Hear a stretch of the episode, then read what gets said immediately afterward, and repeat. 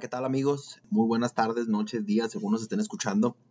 Eh, saludándolos aquí nuevamente a nombre de Roxana López y de el señor Rodolfo A. Loya, eh, Salvador García, para su podcast Conversión de Dos, eh, para seguir con lo que viene siendo nuestra serie de análisis previos a la temporada 2021 de cada uno de los equipos, yéndonos división por división. Y en esta ocasión, bueno, en la primera parte de este episodio, que tuvo que, digamos, eh, tuvimos que dejar en, un espacio de, dos episodios por lo histórico, por lo longevo de lo que es el norte de la NFC. Eh, hablábamos en el primer episodio, bueno, eh, de los Osos de Chicago, históricos también, uno de los equipos más viejos de toda, la, de toda la NFL, y de los Leones de Detroit, de igual manera, también tocando qué jugadores creemos que, que van a tener un impacto mucho más grande, dando un repaso a los rosters eh, y pues pronosticando quién, quién, quiénes creemos que, van a estar jugando la titularidad tanto en el coreback, en los Osos de Chicago, entre otras cosas que se, que se tocaron dentro de ese tema. Siguiendo pues con el norte de la NFC, eh, toca hablar en esta ocasión de pues nada más y nada menos que de los empacadores de Green Bay. Eh, si bien es cierto, se han dicho muchas cosas acerca de qué es el, lo que le depara al futuro de, la, de, los empacadores de Green Bay. Eh, se encuentra en este momento yo creo que en una encrucijada muy grande toda la estructura de tanto del, del cocheo como de, los mismos eh, de mismos dueños, bueno, dueños entre comillas, el presidente de lo que es el eh, los empacadores de Green Bay del señor Mark Humphrey, quien hizo unas declaraciones, la verdad, bastante eh, peculiares, por decirlo menos, eh, durante la semana, en las que hablaba acerca de que pues Aaron Rodgers era alguien que no estaba prestándose para platicar, bueno, su, posible salida llega, o, regreso al equipo, eh, de tal manera.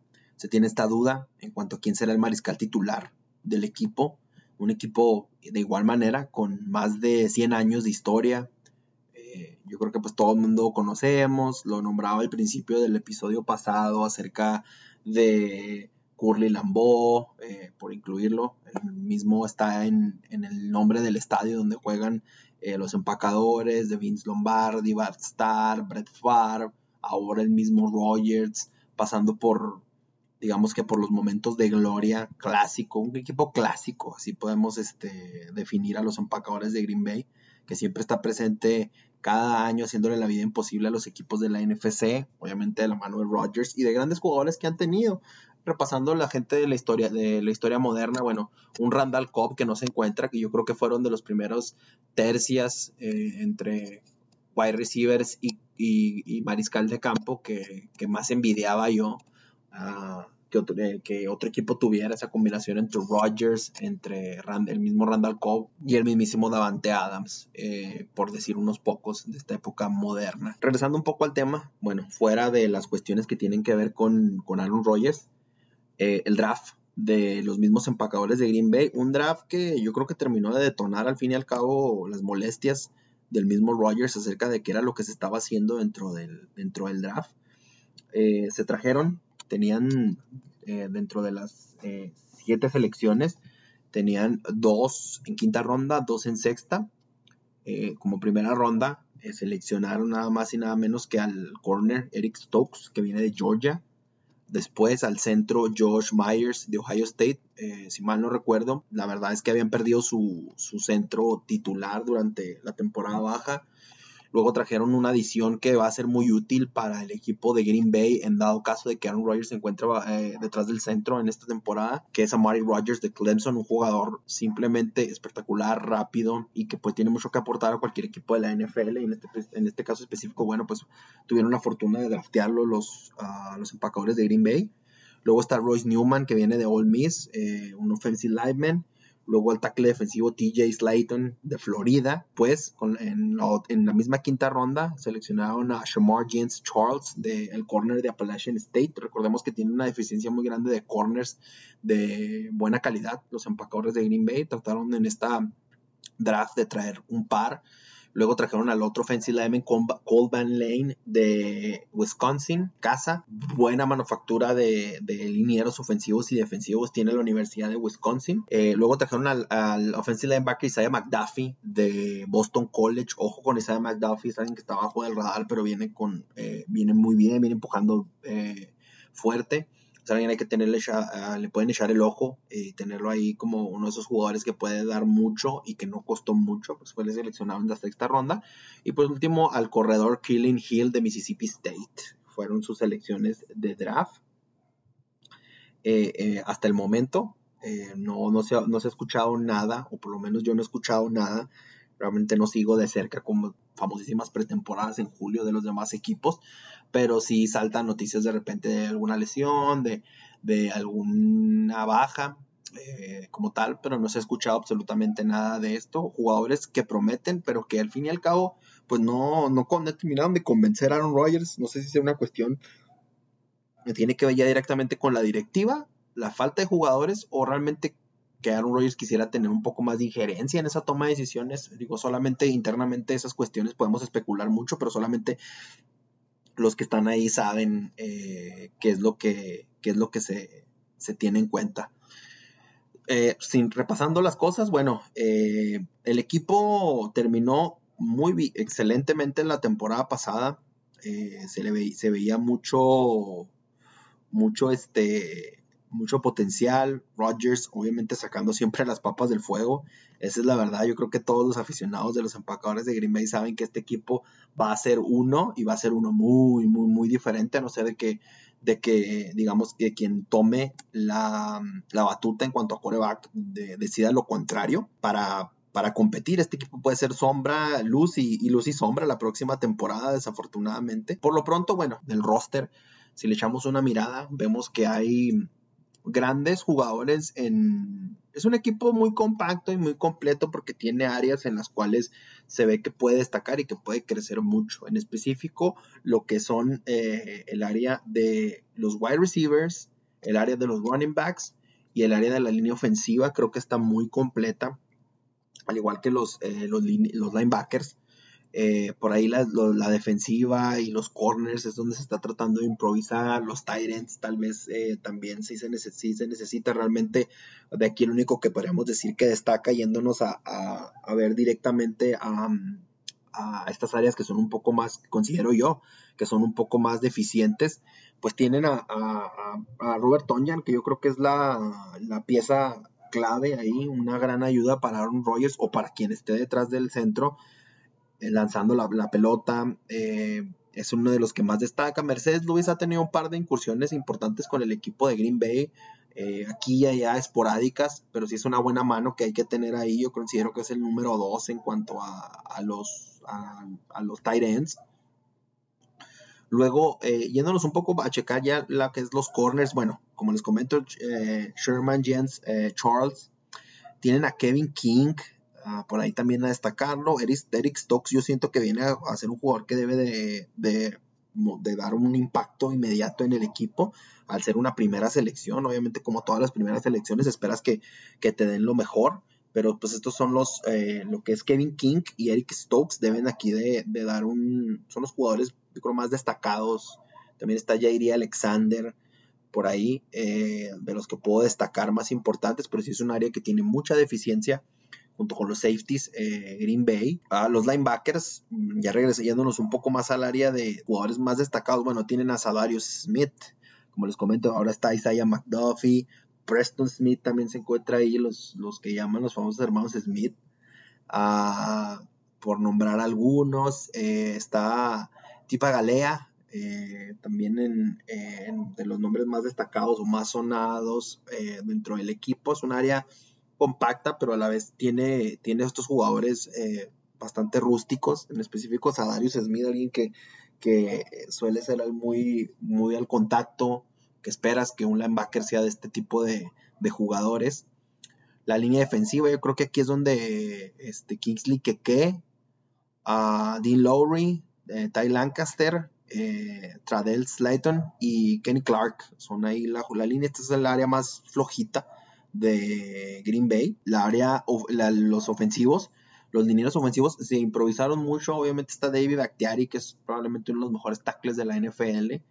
Eh, como les comentaba anteriormente, Royce Newman llegó al equipo. Está Josh Myers el centro, junto con Jake Henson. Está Cole Van Lane. Échenle un ojo. Eh, válgame, la pena de hacer este eh, la insistencia. Está Josh Inama. Es un área muy buena, le dio muy buenos resultados, le dan el tiempo suficiente a Aaron Rodgers, si es que Aaron Rodgers, todo esto, cada una de estas series va a brillar más o no menos, pero no va a ser tan, tan eficiente o no va, a hacerse, va a ser el ojo o el centro de atención del equipo dependiendo quién esté lanzando, porque obviamente esto se va a reflejado, reflejado en el playoff, se va a ver reflejado en victorias y ganados. Eh, disculpen, se va a ver reflejado en victorias eh, y en pérdidas también al mismo tiempo. Yéndonos ya a los tres puntos más fuertes de, de lo que es el, el roster completo de Green Bay, bueno, está eh, Aaron Rodgers. Aaron Rodgers va a jugar o no va a jugar, como les comentaba anteriormente, siendo, no tiendo tanto énfasis en Aaron Rodgers, pero pues la moneda está en el aire y este equipo es uno, es este, sin él y es otro con él en el equipo. Entonces es una solución que es algo que se debe llegar a una solución ah, para conveniente para Green Bay y por qué no conveniente también para el mismo Aaron Rodgers. Dentro del roster está Jake Dolegala, que se encontraba en el escuadra de prácticas de los Patriots. Eh, tipo muy espigado, móvil, ¿no? viene de una universidad pequeña en Connecticut. Está Blake Bortles. Uh, Blake Bortles es una máquina de intercepciones en los equipos en los que estuvo. Difícil ver que Blake Bortles se haga cargo de esta ofensiva, la verdad. Se ve complicado. Kurt Bergnet eh, y Jordan Love. Que Jordan Love es donde tienen, eh, era la idea original. Creo que él fuera el que tomara la batuta después de que Aaron Rodgers se fuera del equipo, esperaban que esto sucediera hasta dentro de un par de años más. Ahora la moneda está en el aire y yo creo que Jordan Love, al fin y al cabo, si se logra hacer un cambio y se logran obtener unos picks a futuro ah, para Green Bay, pues Jordan Love deberían de, darle la batuta y de que él se encargue de correr esta ofensiva. Una ofensiva que pues está cargada corredores, está Dexter Williams, está Aaron Jones, obviamente, y AJ, AJ Dillon. Aaron Jones, eh, uno de los mejores corredores de la liga, por ahí en el top 3, en una opinión personal, un tipo que puede hacer de todo, eh, muy versátil, está una amenaza en terceras oportunidades, en, zona roja, perdón, en terceras oportunidades ni se diga, no se lesiona casi, tiene uno de los contratos más eh, grandes de toda la, para un corredor, en la NFL, se lo merecía, le dio muchas victorias a Green Bay durante estos años, entonces creo que de ahí no hay duda quién es el corredor número uno y quién es el que lleva la batuta para esta ofensiva funcione y quitarle carga a lo mejor a un Jordan Love si es que él llega a hacerse cargo de la ofensiva. En los wide receivers, bueno, Davante Adams, Devin Funches, Allen Lazard, Quanimius Brown, uh, DeAndre Topkins, Marqués Valdez Scantling, eh, y a Mary Rogers, como se los nombraba, creo que ya lo, había, nombrado, eh, disculpen. Ah, un grupo muy cargado de jugadores que, por ejemplo, en el caso de Marqués Valdés Scatling, de Andre, Tompkins, a Equanimous St. Brown y Devin Funches, o sea, pues gran parte de la carga de los receptores de Green Bay dependen mucho del mariscal de campo, de cómo este se encuentre, de cómo este, de quién sea el que el mariscal que se encuentre detrás del, del centro. Por otra parte, pues Davante Adams es alguien que se cose aparte. Y yo creo que Amari Rogers también. A pesar de que Amari Rogers viene de Clemson, viene a estar de, la mano de Trevor Lawrence eh, y de Davos Sweeney como head coach. Creo que es un jugador versátil, es un jugador que le pueden sacar mucho. Creo que es un jugador que es muy veloz, que se destaca por su habilidad para las rutas. Eh, es alguien que le pueden sacar mucho, mucho provecho si saben cómo utilizarlo. Si yo estuviera seguro en este momento de que eh, Jordan Love va a lanzar el balón, empezaría a trabajar mucho con él para que sea su bolsa de protección, su bolsa de seguridad a la hora de, estar este, trabajando las rutas, etcétera. Y pues Davante Adams es una superestrella. Ahora también Davante Adams ha dado muchas declaraciones acerca de que de cómo se ve él o se visualiza en este equipo sin Aaron Rodgers creo que desafortunadamente se ve sumamente difícil lo de Aaron Rodgers esté aquí. Y pues si Aaron Rodgers se va, también veo sumamente difícil que Davante Adams se quede en este equipo. Sería hasta alguien que estaría buscando su lugar y creo que va a haber demasiados equipos interesados en, en Davante Adams, la verdad, para, para complementar su, su, roster de wide receivers en este momento. Aún así, eh, si les soy honestos, y si Justin Fields y los de Chicago no tienen otra cosa que decir. Y digo Justin Fields porque se me hace increíble que Justin Fields no llegue a la mitad de temporada y ya esté lanzando para los Osos de Chicago. Creo que aún así Green Bay tiene una oportunidad muy grande de quedarse porque tiene una defensiva sólida, presionan muy bien al mariscal de campo, tienen presencia importante en eh, los corredores, tienen presencia importante en los wide receivers. Creo que Jordan Love tiene la oportunidad, si, si tiene este la capacidad de analizar rápido las jugadas, de tratar de incluir ahí a lo mejor algo de play action ah, para evitar errores, tratar de que los lanzamientos sean cortos, por ahí trabajar con, con los eh, tight ends eh, mucho. Obviamente Davante Adams va a estar abierto. Obviamente alguien como eh, Amari Rogers puede que esté, esté abierto por el centro y corriendo tal vez una ruta saliendo en slot. Marqués Valdez Scatling es alguien que también tiene buena velocidad. Entonces creo que podría darse la oportunidad de que Green Bay eh, todavía, como digo, como les comento, si los usos de Chicago no tienen otra cosa que decir, uh, o si Jared Goff no viene en este Revenge Tour y empieza a hacer un escándalo completo en Detroit, o si Kirk Cousins también no tiene otra cosa que decir, pero específicamente yo les digo que la conversación del campeón de la NFC Norte va a estar entre, entre Green Bay y entre los Osos de Chicago porque los dos están armados de manera similar en el sentido de que tienen estrellas en cada uno, o gente que yo considero estrellas en cada una de las áreas del campo. Sería, yo creo que mi pronóstico en cuanto se refiere a, Green Bay. Creo que Green Bay tiene la posibilidad de quedarse con este campeonato. Y pasando a otras, a otras cosas, eh, los vikingos de Minnesota. Los vikingos de Minnesota eh, son un equipo al que sí podemos clasificar, yo creo yo, como un equipo más regional. Una afición, eso sí, que está ahí, está presente, la gente de Minnesota son, son personas, para, empezar, muy rudas para vivir en esa zona del país que suele tener un clima muy, muy, este, muy extremo. Y son gente muy fiel hacia sus atletas, hacia sus equipos. Entonces, yo creo que los vikingos por esa parte no, no adolecen, tienen un estadio nuevo, cerrado, ahora las inclemencias del tiempo no influyen mucho. Eh, no es como con otros lados, como en Soldier Field, como en uh, Gillette, como en Miami, como en... Bueno, podríamos clasificar también a Tampa ahí también dentro de estos lugares donde a veces el clima cálido puede favorecer, o el frío intenso, o el viento, o la lluvia podrían este, favorecerlos. Pero en sí, el clima en Minnesota sí es demasiado inclemente en invierno como para permitir hasta los juegos de fútbol. Hace un par de temporadas lo vimos con esos fríos eh, tan extremos en esa temporada que todavía estaba Teddy Bridgewater lanzando para los vikingos de Minnesota. El draft de los vikingos lo podemos clasificar como bueno. Creo que los vikingos eh, lograron a, empezar a tratar de llenar varias, varias áreas del campo que tenían. Por ejemplo, el defensive end era una de sus necesidades. Eh, trajeron un Tyrant nuevo les paso rápidamente los picks. Christian D. el offensive tackle de Virginia Tech, uno de los mejores tackles dentro del draft, uno de los mejores tres que venían en, este draft. Le va a ser muy beneficioso a Kirk Cousins el hecho de tener a un tackle de esta manufactura eh, ayudándolo ahí en la línea ofensiva, eso que no les quede ni la menor duda. Está el quarterback Kellen Mond, Texas AM. Si logran, el coach Zimmerman de, logra sacarle buen jugo alguien como Kellen Mond, creo que tienen algo interesante ahí entre las manos.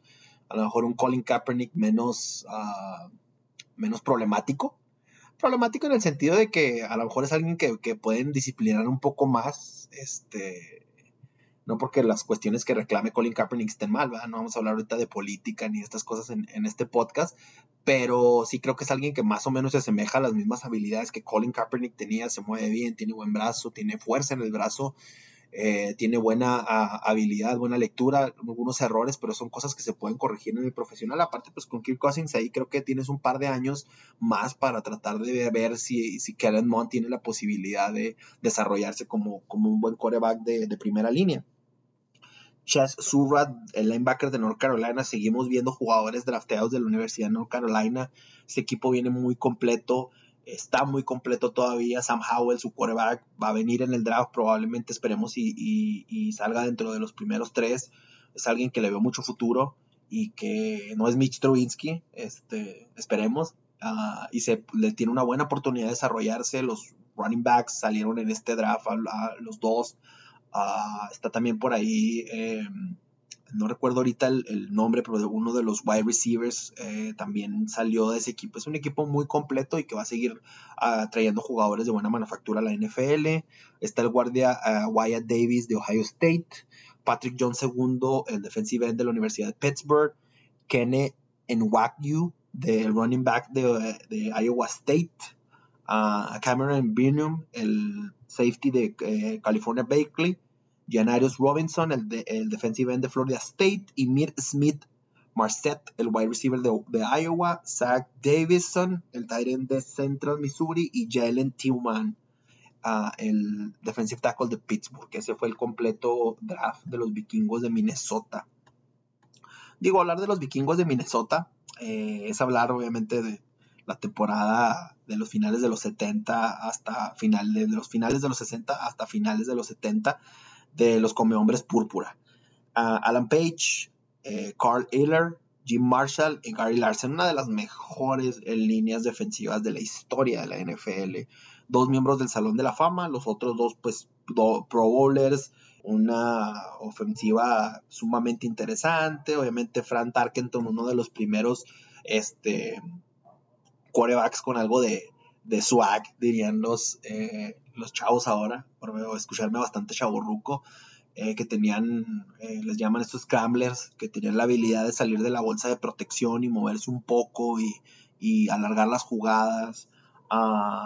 Grandes jugadores, grandes épocas, obviamente, cómo olvidar a, a, Cole Pepper, hablar de Randy Moss, digo, ni se diga, uno de los mejores wide receivers de la historia, es probablemente el mejor, en mi opinión, luego estuvo jugando para los Patriots. Uh, hacia el caso de su carrera, fantástico jugador. Uh, John Randerell, uh, Derrick Alexander, por nombrar algunos de los, eh, de los grandes equipos. Eh, Chris Carter y Randall Cunningham, dos de mis jugadores favoritos de la historia, para mí en específico Randall Cunningham uno de los mejores corebacks, alguien que revolucionó la posición. Qué curioso que en un solo equipo tenga dos jugadores que hayan revolucionado y hayan aportado tanto a la a lo que es a la, división. Yo creo que, yo, creo que la, historia no ha sido demasiado favorable para, para el, equipo de, de, Minnesota, porque han tenido, han tenido épocas de gloria, épocas grandes, han tenido grandes jugadores, Adrian Peterson. Yo creo que pues, la lista puede seguir y seguir y seguir con, los la gran cantidad de jugadores que han tenido eh, dentro de sus filas. Han sabido siempre escoger. Hoy a la fecha tienen jugadores también con presencia en cada una de las áreas. Creo que si analizamos un poco eh, y antes de nombrar a, los jugadores, hacer una mirada hacia el, hacia el backfield, de, digo, hacia el... Sí, también al backfield, pero hacia el roster completo de los vikingos de Minnesota eh, un común denominador es que todos tienen, fuera de Detroit creo, todos tienen eh, gran presencia en, los corredores, en el backfield, tienen grandes jugadores. Eh, los quarterbacks, obviamente como les comentaba, Kirk Cousins, su titular, un hombre que cumplidor, pero pues hasta ahí, fallado en los momentos grandes. Está Nate Stanley, Kellen Mond y Jake Browning. Kellen Mond pareciera que lleva la delantera en cuanto a quién se va a quedar con la titularidad después de que Kirk Cousins salga o o algo llega a pasar. En los running backs, bueno, Amir Abdullah, eh, Alexander Mattison y obviamente, como se los nombraba, pues Dalvin Cook, otro de esos top 3, top 5 de corredores eh, de la NFL. Gran jugador, grandes jugadas. La temporada pasada, la temporada del COVID, tuvo unas jugadas bien, bien, bien importantes de, de alarido, de fantasy, algunas de yardaje largo un equipo muy completo, un equipo que todavía usa fullbacks, eh, Jake Vargas y CJ Ham. Eh, complicado que, en este tiempo todavía equipos usen esta, este tipo de ofensivas con fullback, los Patriots, los 49 y Minnesota son equipos que se me vienen a la mente que todavía utilicen este, eh, esta posición. Tenemos en los wide receivers, tienen a gente como Chad Beebe, tienen a, al, al recién este, drafteado y Beer Smith Marset. Y obviamente, pues los dos hombres que destacan aquí son Justin Jefferson y Adam Thielen. Dos jugadores increíbles, por eso Kirk Cousins lanza los partidos que lanza a veces, por eso tiene los números que tiene a veces, porque estos dos cuates van a estar siempre descubiertos. Son una amenaza tanto en profundidad como corriendo rutas. En específico, Adam Thielen es una amenaza con las corriendo las rutas, alguien que lee excelente las rutas. Eh, que le mande a los entrenadores y obviamente Justin Jefferson luego la velocidad, un tipo muy nuevo, por eso eh, lo de la salida de Stephon Diggs de este equipo porque realmente tenían un relevo importante en Justin Jefferson y realmente Diggs quería un contrato más grande, quería salir de equipo o quería más o esta veía amenazada su, su este, la cantidad de, de, pases que iba a recibir por parte de Kirk Cousins ante la presencia de Justin Jefferson. Los ends, digo aquí Irv Smith Jr., Brandon Dillon, eh, Tyler Coughlin, la salida de uno de su gran Tyren, de su Tyren este, estelar, fue una de las cosas que más le dolió a, este equipo. Perder un hombre como Kyle Rudolph lo que representa para un equipo, pero la verdad es que Kyle Rudolph estaba tal vez en el ocaso de su carrera, aún así representaba una, una presencia importante dentro del campo de juego. Eh, ahora tratarán de, sustituirlo de alguna manera con alguno de estos jugadores. Eh, lo, lo, que es la línea ofensiva, digo, este, tiene un, un, un impulso más grande con alguien como Christian o ya presente ahí. Eh, la verdad es que ninguno de los dos tackles que tienen actualmente yo creo que es está de la manufactura de él. Está Mason Cole, Ezra Cleveland, uh, Kyle Hilton, uh, Drew Semian, el otro guardia, eh, junto con Kyle Hilton. Eh. Entonces, un equipo como les digo también, estas defensivas grandes, pesadas, líneas ofensivas grandes, pesadas, que te dan la oportunidad de que alguien como Kirk Cousins, que necesita mucho más tiempo todavía que a lo mejor un coreback elite, tenga la oportunidad de lanzar la, bola hacia uno de sus jugadores que obviamente van a estar eh, descubiertos. En cuanto a lo, a lo, que es la línea defensiva, digo, hay presencia de, de todos lados, este, tienen a gente como Michael Pierce, Dalvin Tomlinson, Kenny Aquí la, falta de un defensive end está Daniel Hunter, que yo creo que es uno de los, de los que podría llamar más la atención. La presencia de un defensive end, de un edge de, muy buena manufactura, un, edge elite, que no hay muchos, ah, es, es, de, es de notar con este equipo. No es un equipo que le meta mucha presión al mariscal de campo y esperemos si eso mejore con, con, este, con, el, con el pasar de la temporada, que alguien destaque. Los linebackers se encuentra gente como Blake Lynch, como Chess Surratt, que también se incluye en este equipo, ya se los nombraba como una, una de una de las selecciones de draft.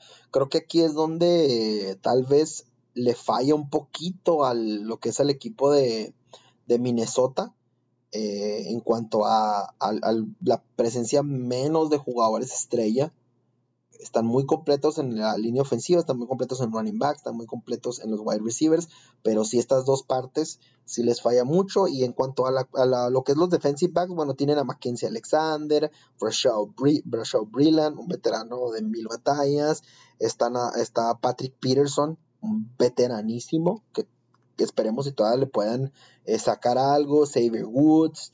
Ah, aquí hay un poco más de presencia de algunos jugadores con experiencia o que han estado en varios equipos, que le permitirían a, este equipo eh, destacar en esta, en esta área. Los vikingos de tal manera, digo, como se los comento, creo que por la cuestión que tiene que ver específicamente con, con la falta de presencia de estelares en, en algunas áreas del campo, más a la defensiva, en su línea defensiva y en, su, en el área de los linebackers, la falta de presión al mariscal de campo puede ser un problema para los vikingos de Minnesota, más teniendo en cuenta que tal vez Aaron Rodgers no se va a encontrar en los empacadores de Green Bay, que Jared Goff no es alguien que sea muy elusivo fuera de la bolsa de protección, que tal vez Justin Fields va a estar lanzando la bola y como quiera que se quiera, como quiera que se vea, eh, es un novato, es un hombre que va a estar debutando probablemente, creo yo, por ahí de mitad de temporada, si no es que antes. Y si no, pues va a estar Andy Dalton, que también es un tipo ya muy atlético, también es un hombre muy veterano. Entonces la presión al coreback va a estar, va a ser una de las claves en este, en, en esta NFC Norte para ambos equipos. Creo que el que mejor sale mejor parado de todos esos equipos, pues ser nosotros de Chicago, al tener a gente como Khalil Mack.